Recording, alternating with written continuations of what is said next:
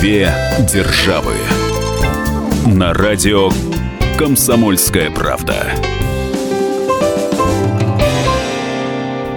Мы приветствуем всех слушателей радиостанции «Комсомольская правда». С вами Алексей Осипов, собственный корреспондент «Комсомольской правды» в Нью-Йорке. И журналист «Комсомольской правды» Ольга Медведева.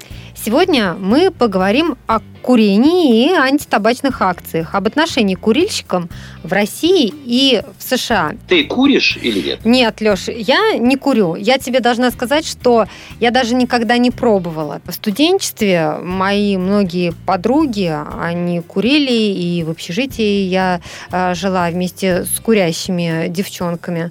Ну, вот как-то, знаешь, мне было неинтересно, правда.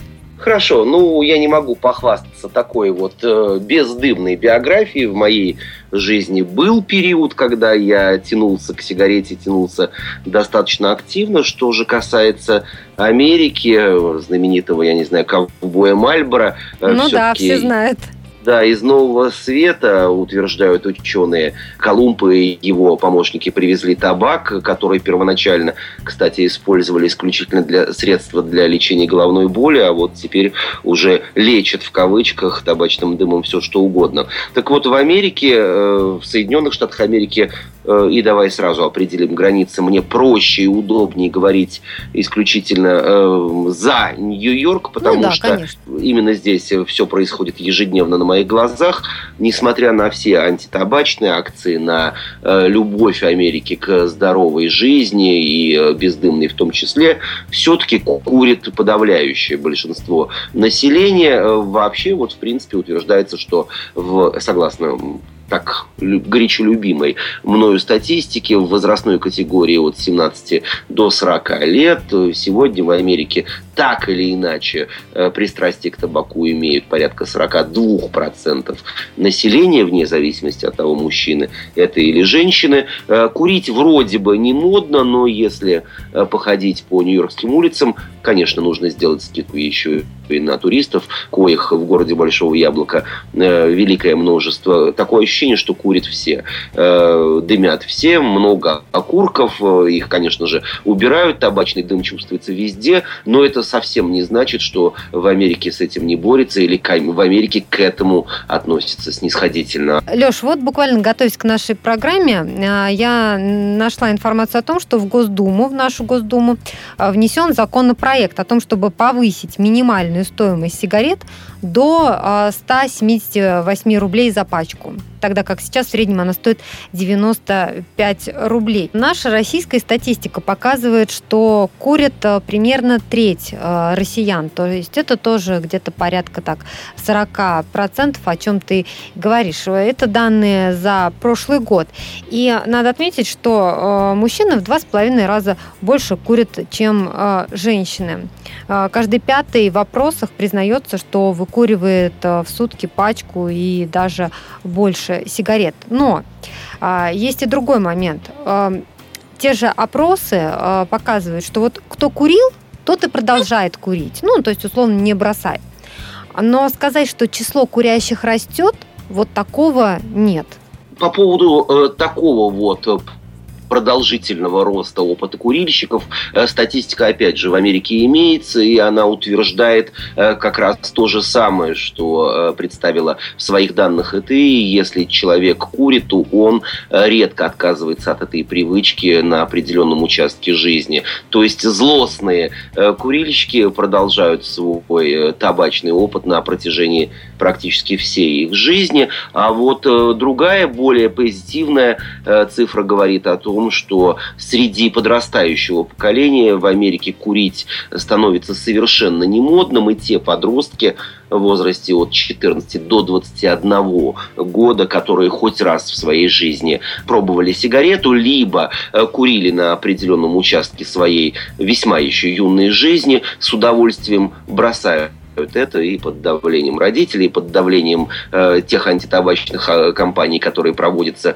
в прессе и в интернете. Ну и, в общем-то, все-таки можно уже говорить о сложившейся, и, на мой взгляд, весьма позитивной моде, согласно которой в Америке курить просто неинтересно, нездорово и некрасиво. В конце концов, это просто бьет по карману. Мы сейчас прервемся на несколько минут. Впереди у нас реклама, выпуск новостей. Но вы никуда не переключайтесь, потому что буквально через 4 минуты мы поговорим о том, какие меры принимаются для того, чтобы не курило население.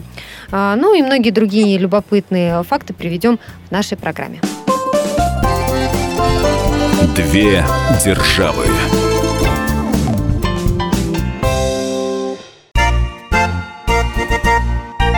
Единственное на российском радио классическое немецкое шоу. Мартина Видеман поговорит с вами о мужчинах и женщинах, праздниках и буднях, о людях с ограниченными возможностями и о тех, кому повезло, о счастье и несчастье.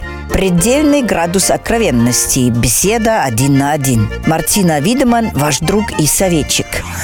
Программу «Ein, zwei, Видеман» слушайте каждый четверг в 10 вечера по московскому времени.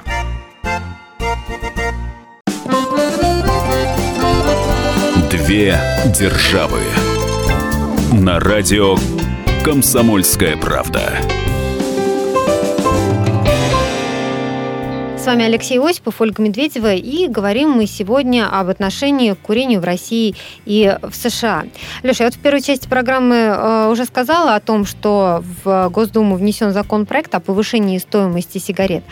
А э, в Америке вот повышают цены для того, чтобы именно бороться с курением? Да куда уж повышать выше. В Америке акцизы и налоги на табак находятся в ведении конкретных штатов. И, кстати, имейте в виду, друзья, всем хорошо давно известно, что э, себестоимость производства пачки сигарет составляет примерно 1-2% в зависимости от сорта табака и наименования бренда. Все остальное – это прибыль, сверхприбыль производителей. И, разумеется, те самые налоги, акцизы, которые направляются, если говорить про Соединенные Штаты Америки, львиная их доля в казну конкретного штата. Так вот, приезжать в Нью-Йорк э, без сигарет курильщикам э, противопоказано. Средняя, минимальная, точнее, стоимость пачки самых отвратительных сигарет, я не говорю ни об известных Мальборо, ни о других более раскрученных или менее раскрученных брендах, составляет, а теперь, друзья, вжимайтесь в кресло или судорожно гасите сигару или сигарету, которая сейчас у вас в руках,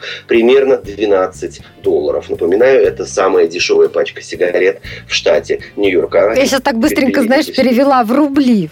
С учетом вот, вот, сегодняшнего вот, курса, да. Да, и вот ваши 81 или 83 рубля американцам покажутся сущей безделицей. Сигареты в штате Нью-Йорк, равные как во всей Америке, весьма дорогое удовольствие. Э, курить не просто опасно, а еще и катастрофически невыгодно. Кстати, поговорим в программе о других опосредованных э, способах э, вот такого вот невыгодного увлечения, потому что э, наличие курительного стажа или сигареты в руках может дорого обойтись любому человеку. И да, конечно же, американцы находят способ каким-то образом сэкономить на сигаретах. Есть и подпольный рынок, есть и интернет-рынок. Люди заказывают сигареты в других штатах или за границей, но это постепенно сходит на нет, потому что власти пытаются с этим активно бороться. Они просто досматривают посылки, которые у них вызывают подозрения, ну и ввести беспошлино на территорию Соединенных Штатов из-за границы можно лишь один блок сигарет, так что если кто-то летит на месяц или более, будьте готовы к тому, что американские законы в плане таможенного оформления излишнего табака вам придется соблюдать. Ты знаешь, каждый раз, когда у нас заходит речь о повышении цен на сигареты, а, мы проводим опросы и спрашиваем, вот вы бросите курить, если сигареты подорожают. А, и многие известные даже люди вот в этих опросах участвуют и говорят о том, что нет, вот, ну, прям даже на зло, может быть, вот вы повышаете, а мы все равно будем курить. В Нью-Йорке а, вот эти вот меры предпринимаемые, и в частности дороговизна сигарет, влияет как-то, может быть, есть статистика на то, что число курящих сокращается? Да нет, не влияет. Это общепризнанный мировой тренд повышения угу. цен на определенные виды товаров никоим образом не влияет на поведение тех, кто к ним привык или от них зависит. Это касается и алкоголя, это касается и сигарет, это касается и других видов своеобразных, будем считать, наркотиков. Дело в том, что по отношению к табаку есть самые разные мнения. Одни настаивают на том, что это э, вещество, это растение, это в конце концов та самая субстанция, на которую человек, что называется, подсаживается. Но вот если говорить про США, то здесь несколько странная позиция. Во-первых, э, одна ремарка. Как ты думаешь, где можно купить в Америке сигареты? Где чаще всего люди их покупают? Ну, может быть, в магазинах, э, в ларьках. Я... Мне сложно предположить, где американцы. Просто такой вопрос с подвохом. Значит, где-то в каком-то необычном месте они должны их покупать. Это вообще место, на мой взгляд, э, ну, если не провокативный, то, по крайней мере, э, исключенный из всех возможных логических цепочек. Оль, сигареты в Америке продаются в аптеках. В аптеках? Том, что... Да ты что? Да, большинство аптечных сетей в Америке круглосуточные. Они, как правило, представляют собой не просто аптеки, а еще и своеобразные мини-маркеты, где можно купить, и, например, прохладительные напитки, что-то для дома в плане перекусить, некоторые виды канцтоваров, почтовые открытки. В общем, все то, что может понадобиться человеку в любую минуту. И именно там продаются сигареты всех мастей, размеров, цветов и содержания табака. И именно там американцы привыкли э, покупать табак, но вот э, новинка или, скажем так, акция э, от одной э, из самых крупных аптечных сетей в Америке, она буквально несколько месяцев назад объявила о том, что отказывается от вот такого рода прибылей и полностью убирает табак со своих прилавков. Она эту акцию осуществила. Курильщики очень недовольны. Кстати, акции этой аптечной сети упали, потому что прибыли упали тоже, но ничего не попишешь. Сигарет в этой аптеке теперь уже не купишь. Если честно, у меня в голове не укладывается, потому что мы привыкли а, видеть на пачках сигарет вот эти надписи, что курение вредит вашему здоровью, а тут вдруг а, в аптеках продают. Аптека, которая, в общем-то, продает лекарства для того, чтобы поддерживать свое здоровье. Где логика?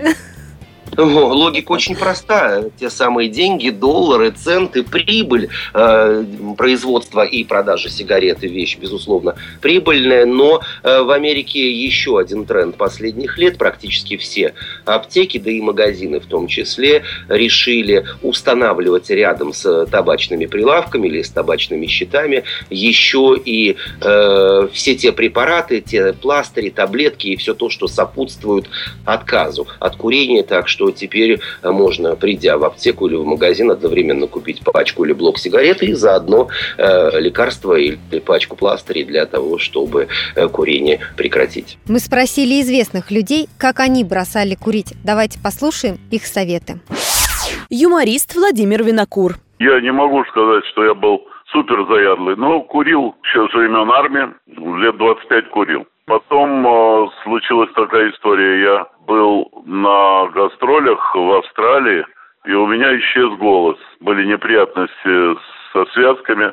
Меня повезли к врачу в Австралии, и врач сказала, мне перевели, что она сказала, что у меня горло курильщика, и у меня отек связок. Но этот отек может э, перерасти в раковое образование, то есть онкологию. Я вышел от врача, положил в урну сигареты и не курю. Актер Александр Самойленко. Должна была быть операция на сердце. Я сказал, что после операции на сердце брошу курить. И полгода готовился к этому. Ну, еще врачи там сделали анализ кислорода в крови, и у меня был очень минимален, что меня тоже подвигло на то, чтобы бросить курить. И как только сделал операцию, и тоже все бросил сам чисто психология своя, подготовка к этому внутренняя. Никаких внешних факторов на меня не влияло, что называется. Две державы. Леша, у нас сейчас в магазинах а, закрывают а, витрины с сигаретами. Ты, наверное, знаешь вот эту практику, чтобы сигареты не было видно, но ты на кассе можешь просить нужную тебе пачку. Вот э, в Америке это все на открытых витринах выставляется или тоже есть э, ну, какие-то моменты, там закрывают чем-нибудь? Нет, ничем не закрывают, все это на открытых витринах, совершенно спокойно. Можно ткнуть пальцем и назвать понравившийся или любимый, э, предпочитаемый тобой сорт сигареты, никаких проблем с этим не возникнет. Разумеется, есть ограничения по возрастному э, признаку, ни в табачных лавках, ни в э, аптечных сетях невозможно купить сигареты подростку или человеку без предъявления удостоверения личности. Есть э, ограничительный ценз. Конечно же, его так или иначе обходит. Нередко можно увидеть подростка явно не 18-летнего возраста с сигаретой в зубах. Ну, что поделать, это издержки, э, пожалуй, любой страны мира. Мы сейчас прервемся на несколько минут. Впереди у нас реклама, выпуск новостей. А потом поговорим о том, какие ограничения существуют на курение в нашей стране и в Америке. Никуда не переключайтесь. Две державы.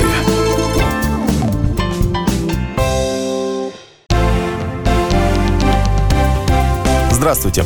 Я Евгений Беляков, заведующий отделом экономики газеты «Комсомольская правда». Я знаю почти все об экономике страны, личных финансах и время от времени даже играю на бирже.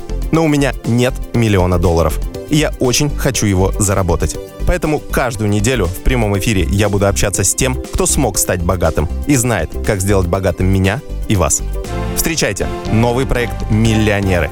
Каждый понедельник в 3 часа дня только на радио «Комсомольская правда».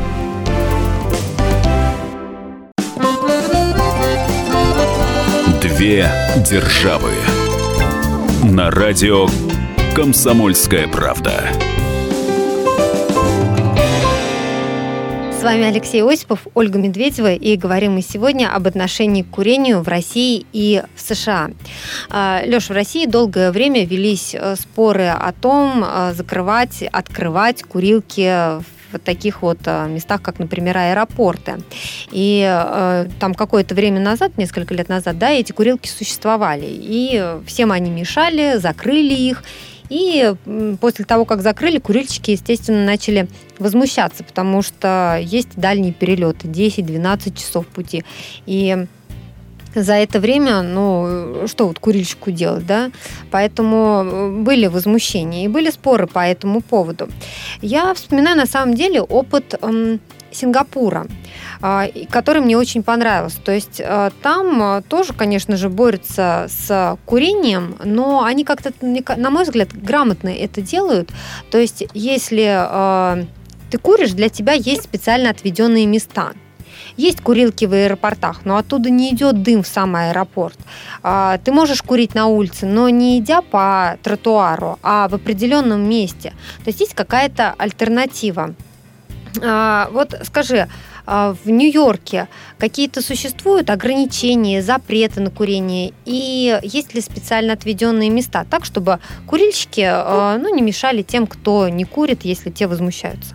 Ну, давай начнем все-таки по поводу э, аэропортов. Угу. Дело в том, что в России не просто возмущаются, а еще и нарушают.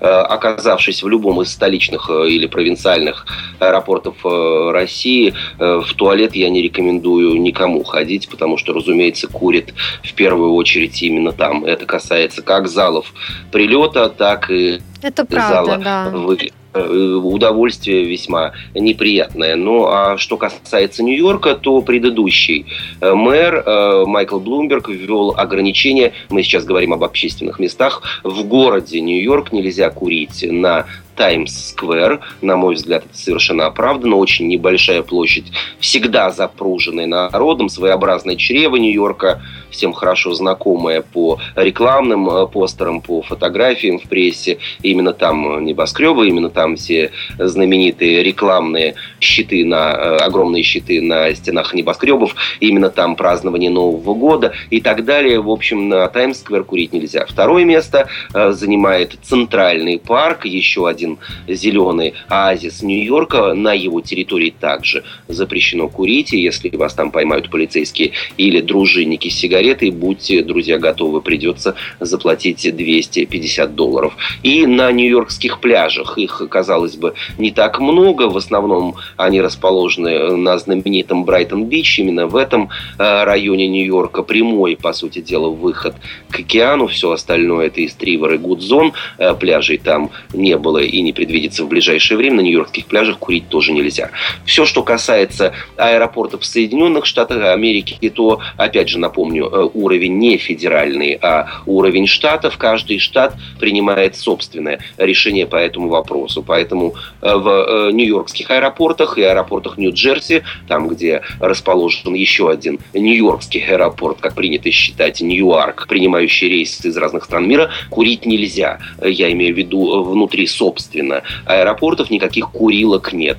Во всех остальных э, городах ситуация разная. В Атланте, например, один из самых загруженных аэропортов Америки, есть курительные зоны. А вот в аэропорту Цинциннати э, европейская практика.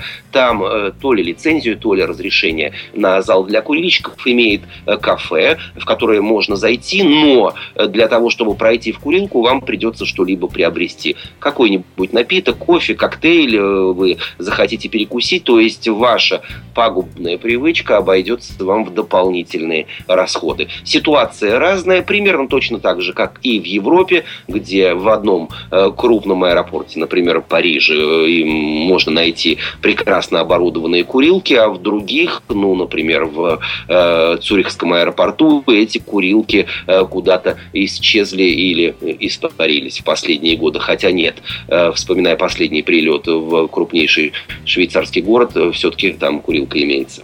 А вот скажи, у нас, знаешь, наверное, эту ситуацию, когда бабушки гоняют молодежь в подъездах, чтобы те там не курили. А, потому что те забиваются куда-нибудь и из-под тяжка а, затягивают сигарету. Вообще а, в жилых домах в Нью-Йорке есть отведенные места или иди куда хочешь на улице подальше от дома? Ни в жилых домах, ни в э, офисных небоскребах курилок нет и не будет в ближайшее время. Ограничения на эту тему были приняты э, давно. Если речь о Э, офисном здании, то необходимо выходить на улицу. И все те, кто бывал в Нью-Йорке или в других американских городах, видели еще и таблички, что в определенном радиусе или на определенном расстоянии от этого дома также курить нельзя и на улице, нужно отходить. Нельзя курить рядом со школами, больницами и другими общественными, э, общественно значимыми учреждениями. Что же касается жилья, то дымить ты можешь в собственной квартире, одна Однако, учитывая тот факт, что больше 70, 75% нью-йоркской недвижимости э, является доходной, то есть она сдается в аренду, есть целые дома, которые принадлежат отдельной компании или отдельному человеку, все квартиры, в которых идут исключительно э, в аренду, э, все больше и больше подобного рода управляющих компаний принимают теперь ограничения, и их можно увидеть на сайте риэлторских агентств или самих компаний-арендодателей. Э, в этом доме, включая, собственно, квартиры, курильщикам места нет. Таким образом, сегодня, э, будучи курильщиком, э, ты можешь ударить себя по карману и вообще по уровню своего жизни, своей жизни, не попав в определенный престижный или не очень дом, или вот еще одна, кстати, цена вопроса, получив медицинскую страховку и страховку жизни, гораздо дороже, чем, например, твой брат-близнец, который никогда не курил и не курит в настоящий момент. Во всех анкетах, связанных с э, медицинскими вопросами и вопросами страхования жизни, одним из первых вопросов стоит, являетесь ли вы курильщиком в настоящий mm-hmm. момент? Нет. Леш, а вот мне интересно твое мнение по поводу того, что вот э, ты, например, куришь, и тебе мешают каким-то образом те меры, которые предпринимают в отношении курильщиков? Честно говоря, не мешают, э, ну, за мелким исключением, ежедневная прогулка в Центральном парке, на мой взгляд, курильщику могла бы быть более приятной, если бы у него была возможность покурить. Но это так, к слову, на мой взгляд, перебор. Что касается аэропортов, конечно, здесь э, большое неудобство, особенно для тех людей, которые совершают действительно по-настоящему длительные авиаперелеты. Э, попробую улететь в Японию или Гонконг, когда полет из Нью-Йорка без посадки посадочной занимает 12-13 часов. Примерно та же ситуация с Москвой.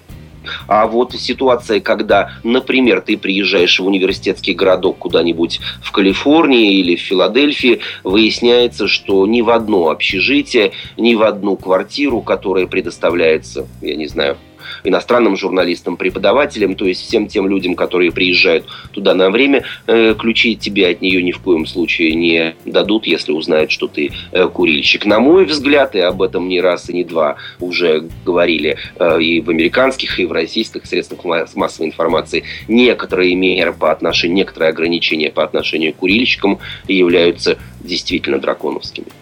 Мы сейчас прервемся на несколько минут. Впереди у нас реклама, выпуск новостей. Никуда не переключайтесь. Через несколько минут мы поговорим о моде на электронные сигареты и услышим советы экспертов, нарколога и психолога на предмет того, как бросить курить. Две державы.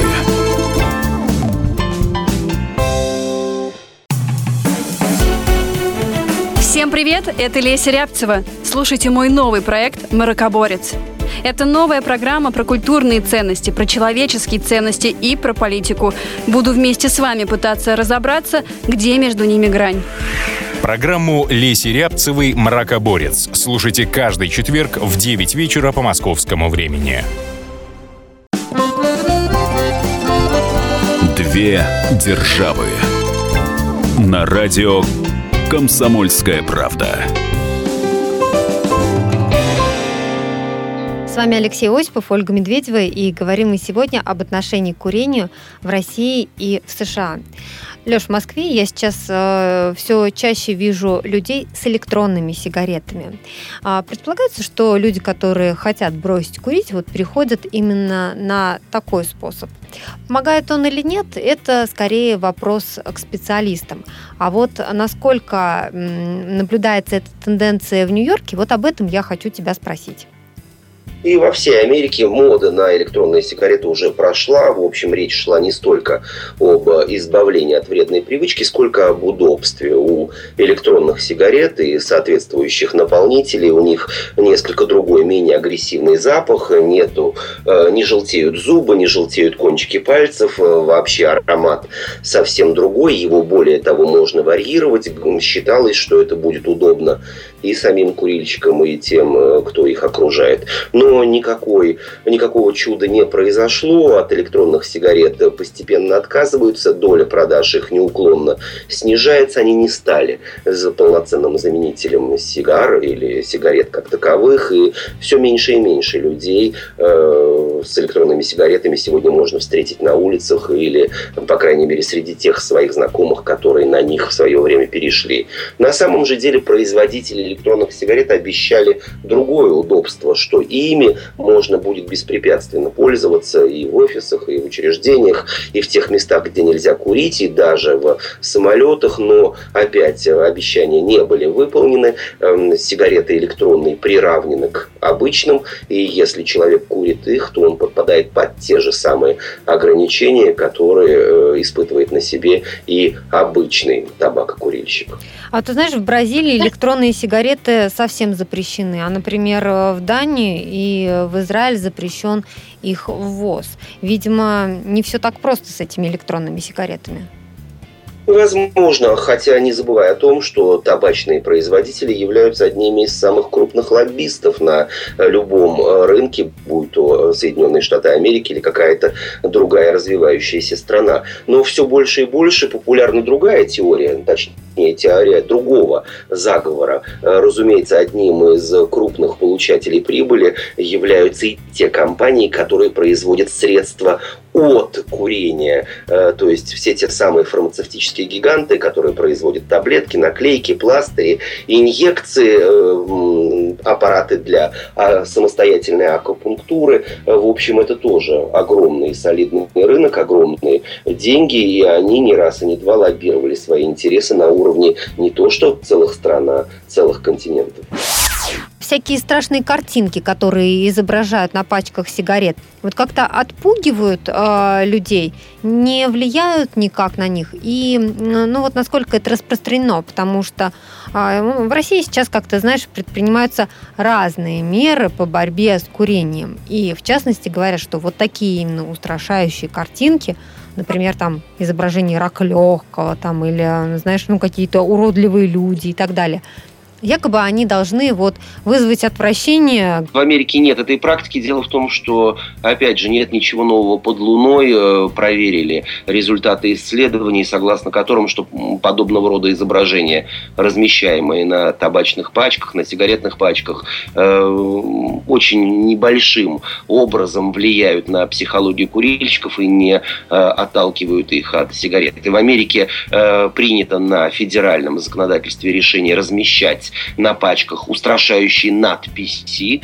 то есть просто курение приводит к бесплодию, или курение приводит к раку, или угу. курение преждевременному старению, а вот картинок не размещают, э, потому что наверняка э, посмотрели на западный опыт, э, я имею в виду на опыт Западной Европы, которая первая решила таким образом бороться с курильщиками. В общем, никаких результатов существенных это не показало, так что в Америке продолжают печатать, но и, на мой взгляд, никоим образом это не отражается на статистике курильщиков. Статистика статистика, а мне все чаще встречаются люди, которые хотят бросить курить. А вот как это сделать? Мы обратились за советом к Сергею Политыкину, врачу-наркологу. Каждый человек индивидуален, и к нему нужен свой подход.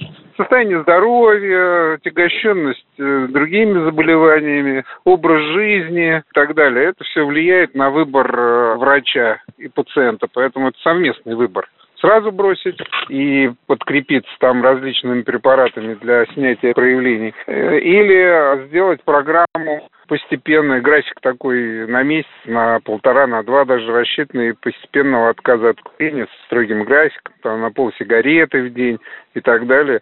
В общем, от, от человека зависит. От человека, который привык существовать по графику, и для него это удобнее. Или вот как раз импульсивная личность может быть. Раз и все. Ну и все это подкрепляется медикаментозными, плюс психотерапевтической методикой, медитативной, гипноз там может быть и так далее, аутотренинг, режим труда и отдыха. В общем, это, в принципе, технологии отработанные давным-давно. Человек э, молодой, э, здоровый, целеустремленный, конечно, он может э, попробовать отказаться сам от курения, тем более использует никотин замещающие препараты всякие. Пластырь лучше всего, пожалуй, дозируется более равномерно поступление никотина. Ну, конечно, участие специалиста повышает процент удачного исхода, потому что врач может отследить изменения, назначить коррекцию какую-то, там, нарушение сна ведь может быть, аппетита, с ухудшением настроения, с тремором, то есть дрожь там в конечностях, агрессивность там повысится, раздражительность. В общем, это, конечно, врач э, может корректировать. Говорят, что некоторые не могут бросить курить по каким-то причинам, связанным с психологией. Поэтому мы обратились также к Михаилу Хорсу, клиническому психологу наклеенный пластырь, он не дает возможность преодолеть зависимость. Он поставляет тот же самый наркотик. Поэтому вот именно физиологическую зависимость надо преодолевать. А вот для того, чтобы ее преодолевать, надо находиться в хорошем расположении духа. Зависимость психологическая, она выражается в том, что курильщик, когда пытается бросить курить, начинает чувствовать себя раздраженно и напряженно. И его мысли постоянно возвращаются к сигаретам. То есть такая зацикленность манительная такая. И вот тут такой замкнутый цикл. То есть курильщик одной сигаретой снимает химическую тягу никотиновую, которая создала предыдущую сигарету, и этой же сигаретой, которую снимает, закладывает себе химическую никотиновую тягу через там полтора часа. Но воспринимает он это психологически как облегчение, которое ему дает конкретная сигарета. И благодарит за это сигарету. Вот пока он благодарит сигарету за то, что она снимает тягу, которая сама же по сути и создает, у него будет психологическая зависимость, то есть будет э, психологически дискомфортное состояние без сигарет. То есть, когда курильщик встает в новую такую вот позицию жизненную, а для него отсутствие сигарет становится облегчением. Смена своей жизненной позиции – это, в общем, трудная достаточно штука. И что здесь можно посоветовать? Либо действительно идти к, псих... к психологу, который специализируется на зависимостях, либо попасть в круг людей, которые бросили курить. Обама в свою предвыборную кампанию пообещал своим детям отказаться от э, сигарет. Скажи, чем закончилась эта история? Страшно любопытно. А вот и никто и не знает. Второй срок э, президент Обама отматывает в Белом доме. И э, на одной из пресс-конференций, посвященных началу его второй каденции в Белом доме, он сказал, что пока э, признал, что пока не выполнил это обещание, привычка вторая натура, и время от времени он тянется к сигарете. Ну вот прошло уже 4 года, на эту тему больше вопросов Обаме не задавали, но его супруга Мишель, которая очень ратует за здоровое питание и здоровый образ жизни, сказала, что ее благоверный держится, но иногда срывается. Что такое иногда раз в неделю или раз в год? Пока не знает никто. Уверен, что эту тему Барак Обама обязательно осветит в своих мемуарах, э, мемуарах именно о двух президентских сроках, которые традиционно любой президент, оставляющий Белый дом по тем или иным причинам, обязательно выпускает в свет, э, потому что это еще и прекрасно прекрасная возможность заработать. Но мы выступаем все-таки за здоровый образ жизни. Поэтому занимайтесь спортом, а, ешьте здоровую еду и бросайте курить. Здоровая улыбка, здоровое дыхание, здоровый образ жизни – это новейший тренд не только Америки, а всего мира, поэтому все-таки улыбаться окружающим стоит белыми, а не желтыми зубами. С вами были Алексей Осипов, Ольга Медведева. Я напомню, что весь архив наших программ вы найдете на сайте fm.kp.ru. Услышимся через неделю. Две державы. Меня зовут Леонид Захаров. Я не повар и не ресторатор, я простой журналист, который очень любит готовить. И еще я чрезвычайно любознателен, постоянно ищу новые рецепты и каждые выходные стараюсь порадовать семью и друзей чем-нибудь необычным. Да, у меня не все получается, но уж если что-то получилось, можете не сомневаться, я не упущу случая об этом рассказать в программе «Отчаянный домохозяин» на радио «Комсомольская правда». Встречайте Леонида Захарова и лучшие кухни мира в программе «Отчаянный домохозяин» Каждое воскресенье в 11.45 на радио «Комсомольская правда».